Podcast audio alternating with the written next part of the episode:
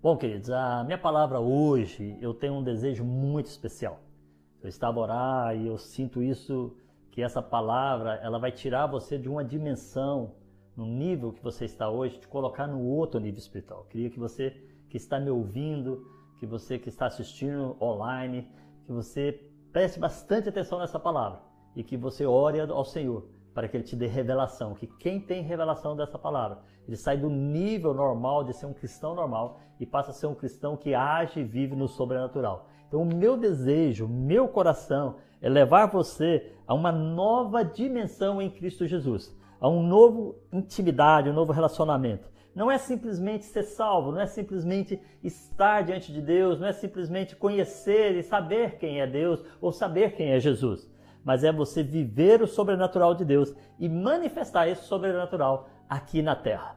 É, nós estamos agora nesse ano, a, a, o nosso tema desse ano é Estes sinais seguirão aos que creem. Então, muitos sinais, muitas maravilhas, muitas coisas tremendas vai acontecer na sua vida e vai acontecer através de você na vida de outras pessoas e Deus vai usar você para isso. Para isso, eu preciso que você entenda eu quero que você saia dessa dimensão que você está agora e entre numa outra dimensão, numa dimensão sobrenatural guiada pelo Espírito Santo. Vamos orar? Pai, no nome de Jesus, nós colocamos essa reunião diante do Senhor, colocamos esse culto online, ó Deus, e todos aqueles que estão ouvindo diante do Senhor. E nós pedimos que o Teu Espírito Santo, que nos ajuda, que intercede por nós, que cuida de nós, que nos orienta, que nos dirige, nos governa, traz a nós a revelação da Tua palavra, para que nós possamos, ó Deus, viver algo muito maior do que aquilo que nós sonhamos, pensamos, ó Deus, porque o Senhor tem grandes coisas para nós.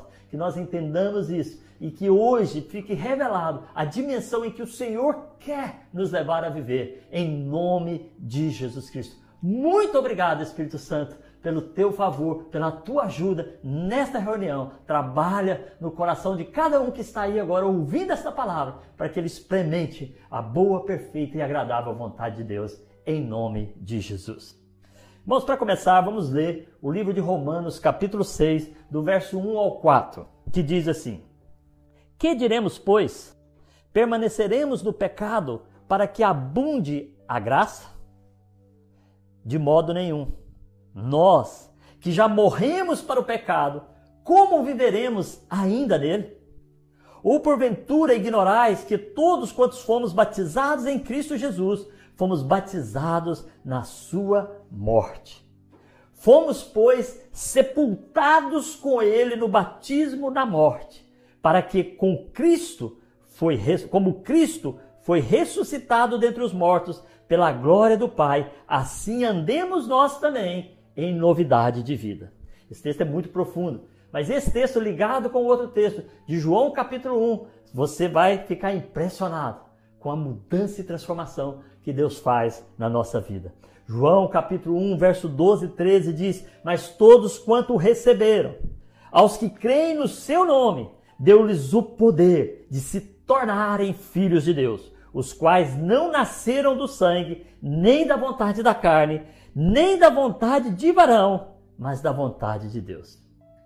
Irmãos, o, mundo hoje, as pessoas no mundo hoje, elas vivem numa dimensão que nós chamamos a dimensão do conhecimento do bem e o conhecimento do mal.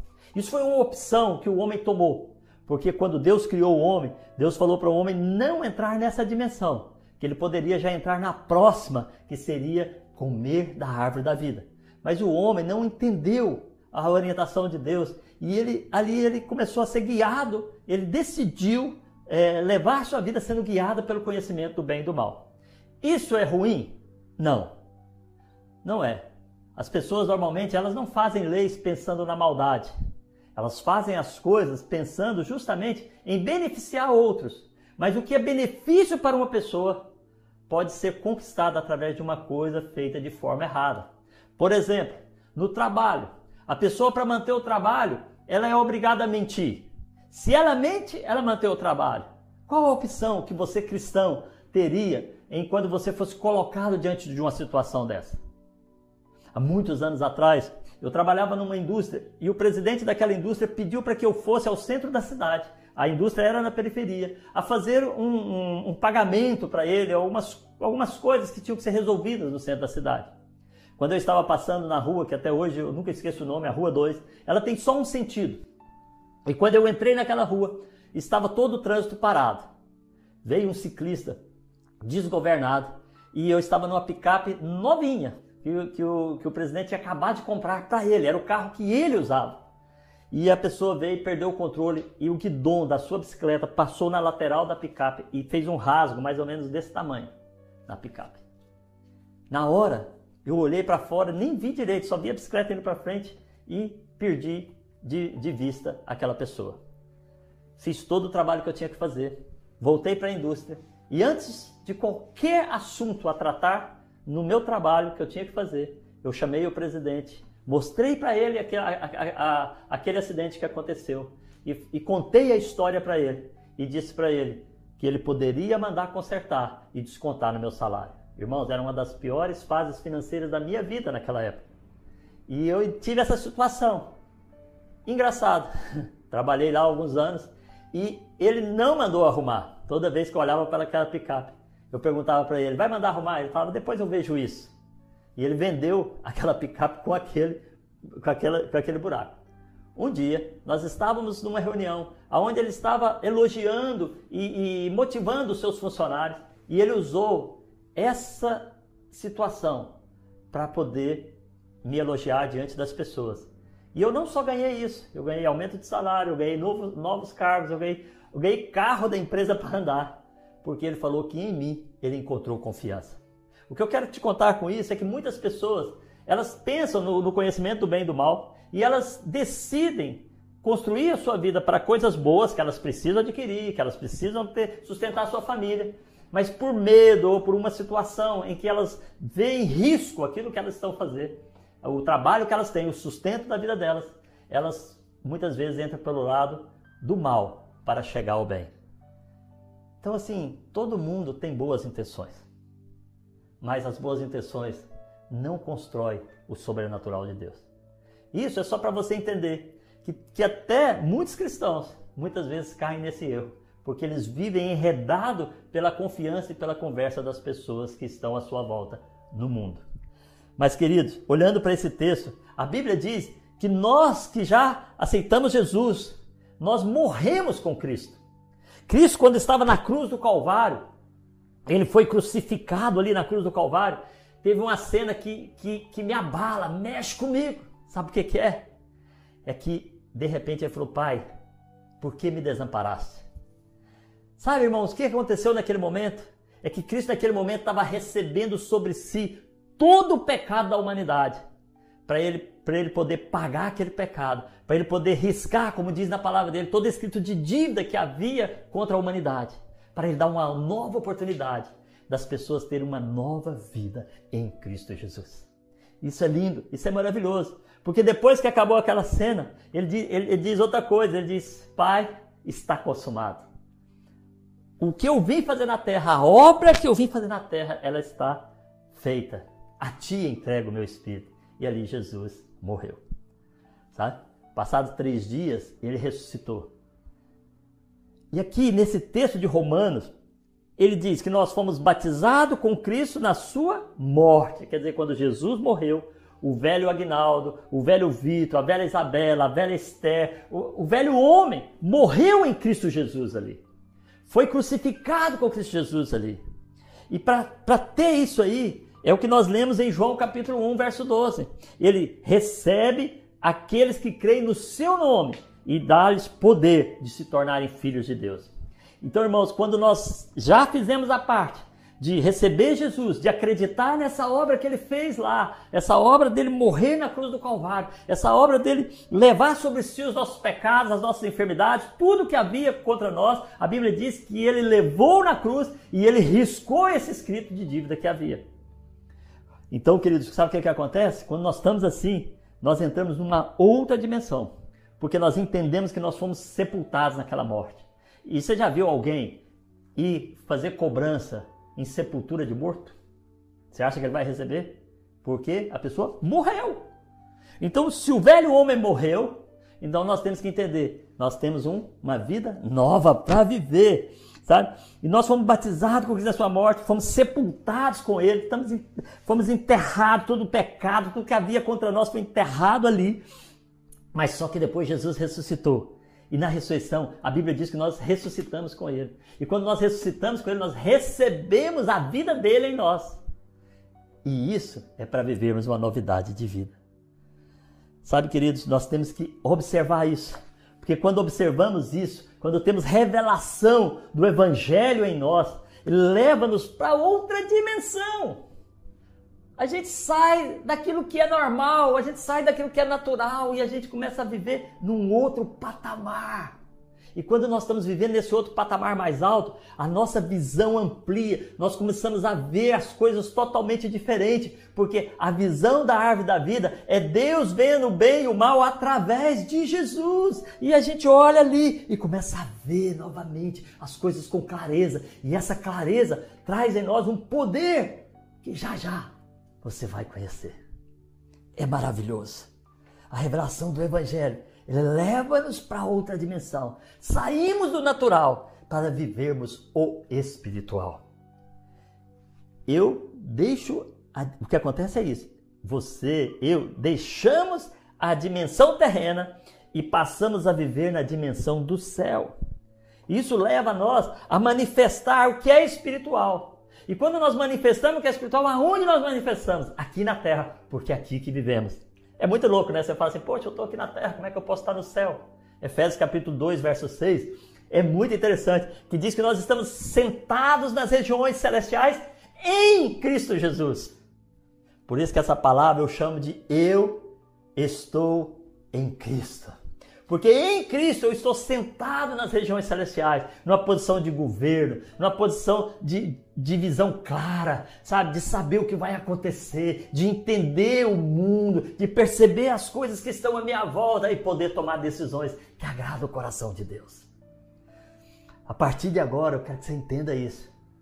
Você está sentado com Deus na região celestial. E quando você está lá, você está numa posição de comando. Você fala, pastor, mas como é que eu posso estar aqui e posso estar lá? Meu irmão, isso tudo é pela fé. Quando nós colocamos a nossa fé na obra que Cristo fez na cruz, que o que ele fez é verdade, nós também colocamos a nossa fé de estarmos na posição que ele nos coloca. E aí tem uma coisa muito interessante. Isso leva-nos a entender uma coisa: as nossas lutas não são mais terrenas. A nossa luta não é contra a pessoa do lado, não é mais é, discussões de coisas terrenas. A nossa luta passa a ser no céu, lá em Efésios capítulo 6, sabe? a partir do verso 10, mas principalmente no verso 12, diz que as lutas que temos, elas não são contra carne ou sangue, mas contra principados e potestades nas regiões celestes. E quando nós estamos ali naquela região celeste ali, sabe, lutando, sabe? A Bíblia diz que nós manifestamos a vitória de Deus, porque nós lutamos com Ele, com Cristo, porque nós estamos em posição de comando. E todas as lutas nossas que nós temos aqui na terra, se nós levamos lá para a região celeste, lá para onde está Cristo, sentado com Cristo, que Cristo em nós, nós em Cristo, unidos em um, um só corpo, os dois, uma só carne, uma só vida. Sabe o que, que acontece? As lutas que você vive aqui são vencidas lá e são manifestas aqui. Essa é a grande revelação. Temos que entender isso. E entendendo isso, nós podemos entender que eu estou em Cristo. Fala isso para você. Eu estou em Cristo. Eu estou em Cristo. Coloque você em Cristo. Se você já aceitou Jesus como seu Senhor e Salvador, se você tem revelação de que você morreu e ressuscitou com Ele, você pode falar: Eu estou assentado com Cristo nas regiões celestes. E se você está em Cristo, uma coisa é muito interessante: estar em é diferente de conhecer ou saber sobre. O que você quer dizer com isso, pastor Rinaldo? Simples. Quer saber o que é conhecer? Como que você conhece? Nós viemos de tradições humanas. Os nossos avós viviam um estilo de religião, passaram para os nossos pais, os nossos pais passam para nós e nós naturalmente vivemos isso como sendo a coisa mais correta do mundo. As tradições não são erradas, mas se elas nos levam a, a, a não viver o sobrenatural de Deus, sabe o que, que acontece? Nós vamos perder o melhor de Deus. Isso acontece nas igrejas evangélicas. Tem, tem pessoas que, que frequentam as igrejas evangélicas, andam nas igrejas evangélicas, é, conhecem e sabem de Cristo, ouviram falar de Cristo, sabe? Ouve a palavra, mas eles não se converteram o seu coração para entender que não é só estar numa igreja, não é só fazer oração em casa, mas é entender que a partir de agora ele está ligado com Cristo, amalgamado com Cristo, se tornou uma pessoa só com Cristo. Isso faz toda a diferença. Sabe? Tradições religiosas herdadas, elas, elas, elas são conhecer. Através dessas tradições, nós ouvimos falar de Cristo. Eu fui criado numa dessas tradições até os meus 28 anos de idade.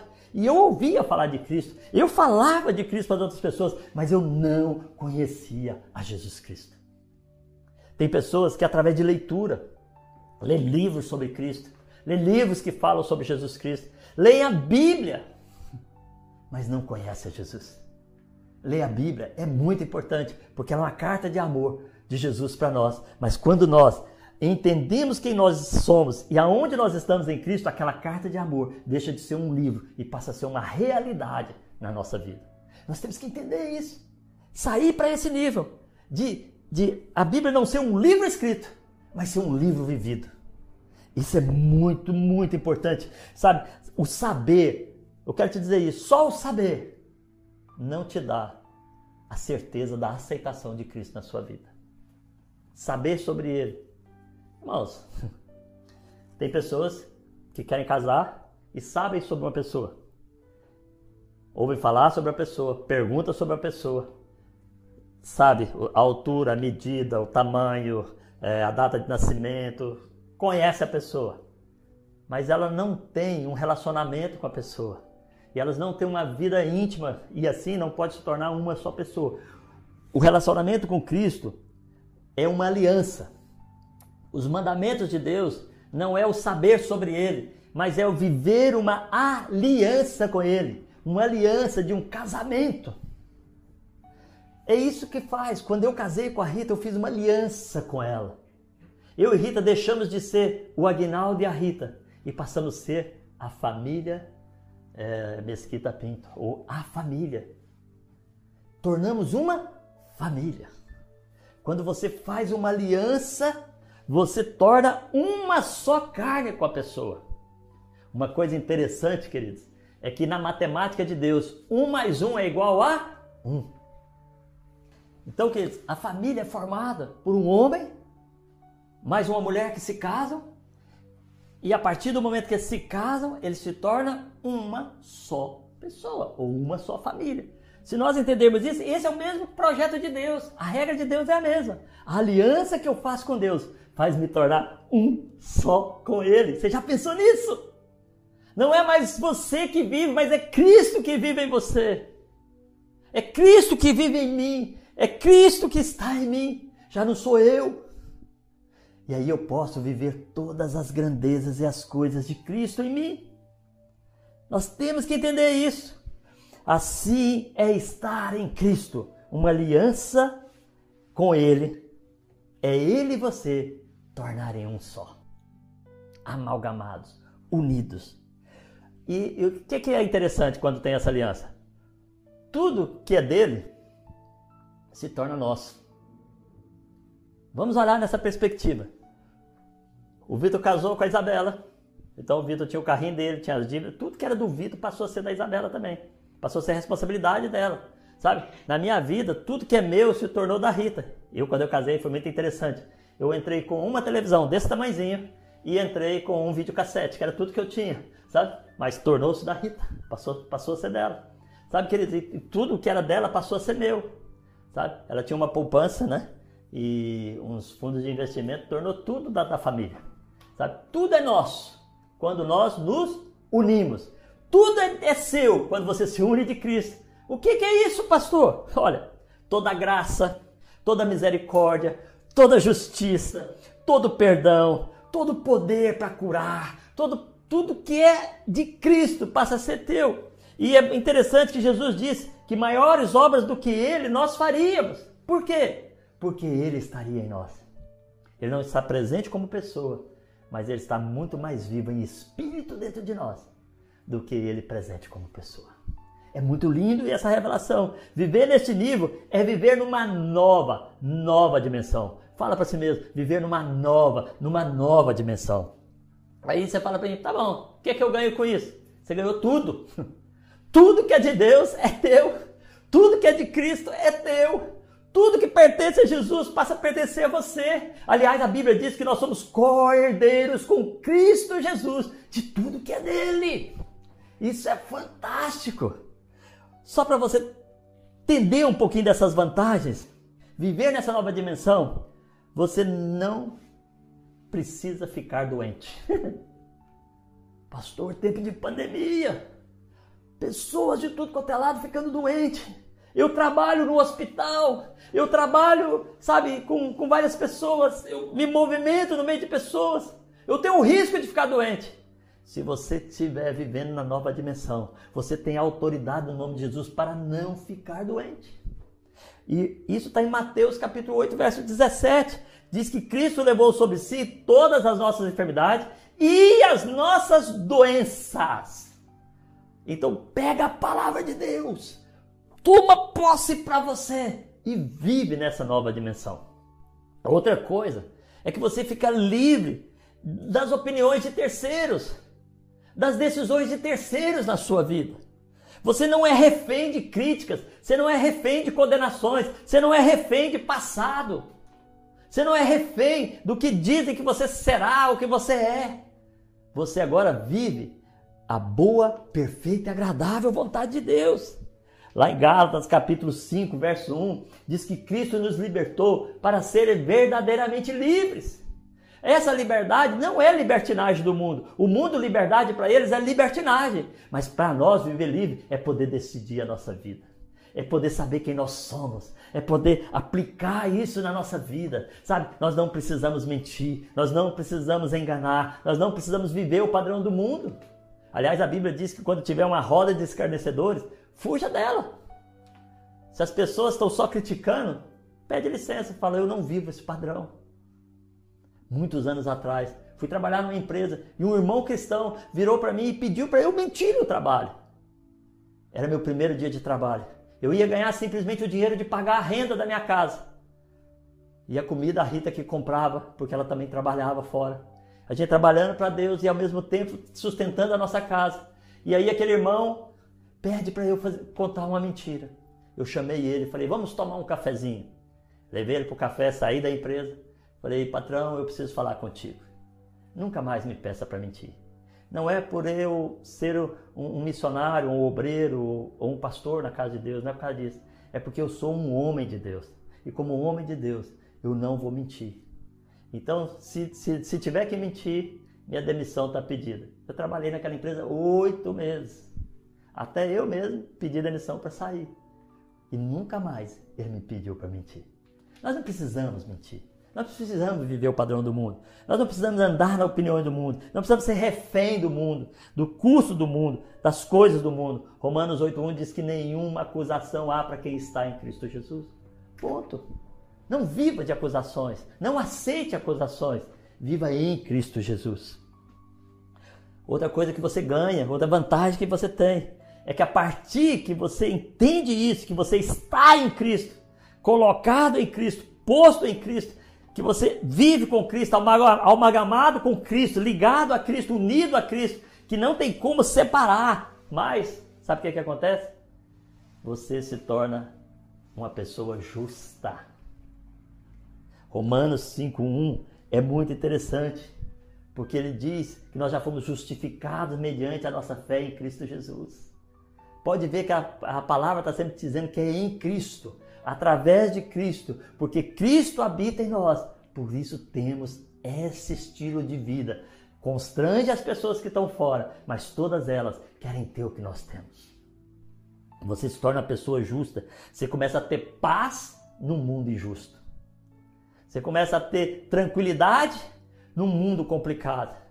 Você começa a ter confiança no mundo de desconfiança. Você anda numa outra dimensão.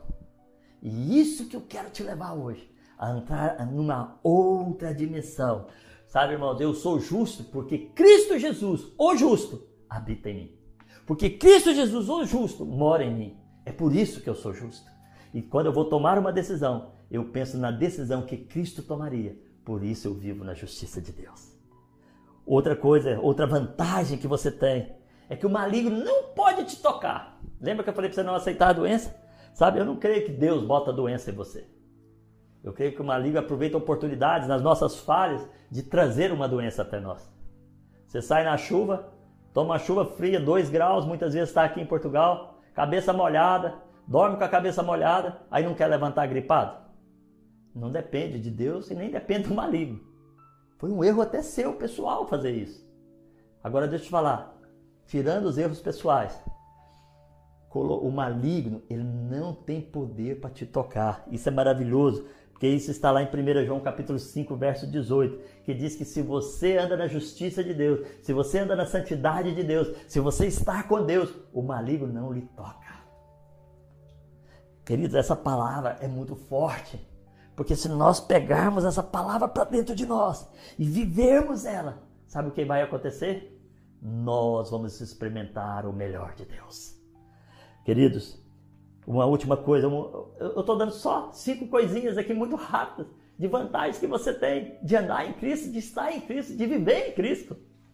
A última que eu vou dar é manifestar o poder de Deus. Marcos capítulo 16, verso 17 e 18 é muito interessante porque lá diz que mesmo que você toque em serpentes escorpiões, não lhe causará dano. Sabe? Que você vai pôr a mão nos enfermos e vai curá-los. Sabe? É viver numa dimensão diferente. Hoje mesmo, eu já orei por duas pessoas por telefone. Não dá para estar com as pessoas pessoalmente.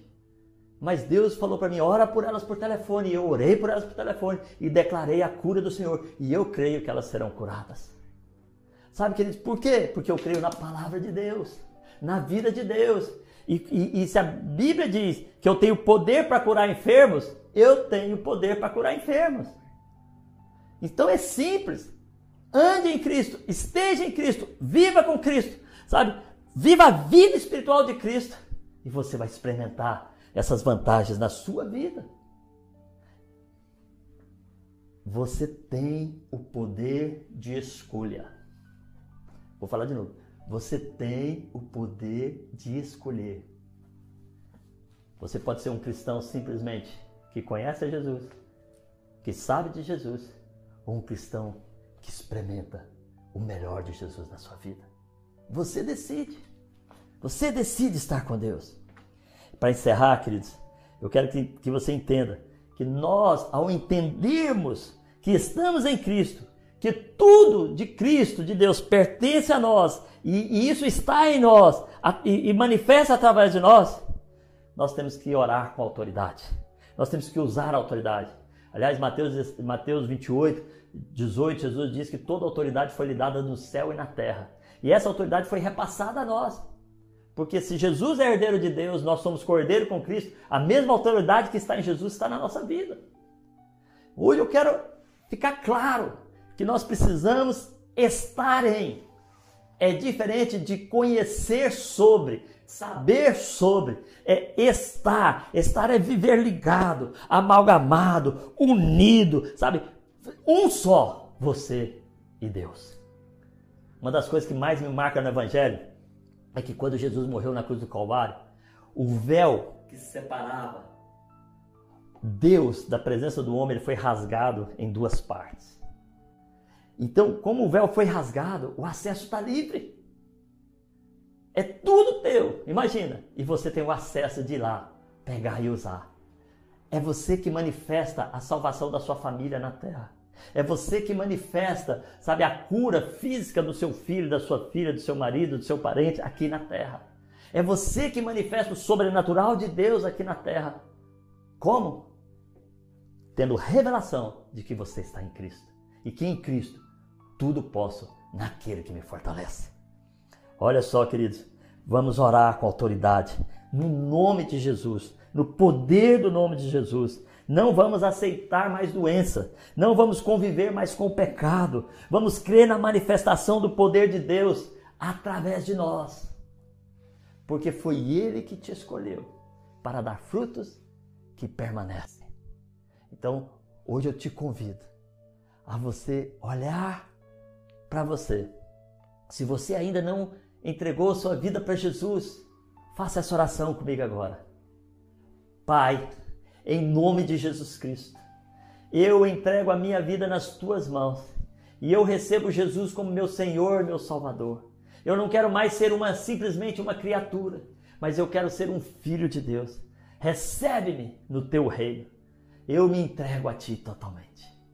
Você fazendo essa oração, você está assinando um contrato de aliança com Deus. E Deus, ele já mandou o contrato assinado para você. Só falta você assinar. Outra oração que precisamos fazer é sobre todos aqueles que nós queremos ver servindo a Deus, que nós queremos ver trabalhando para Deus, que nós queremos ver curados em Cristo Jesus.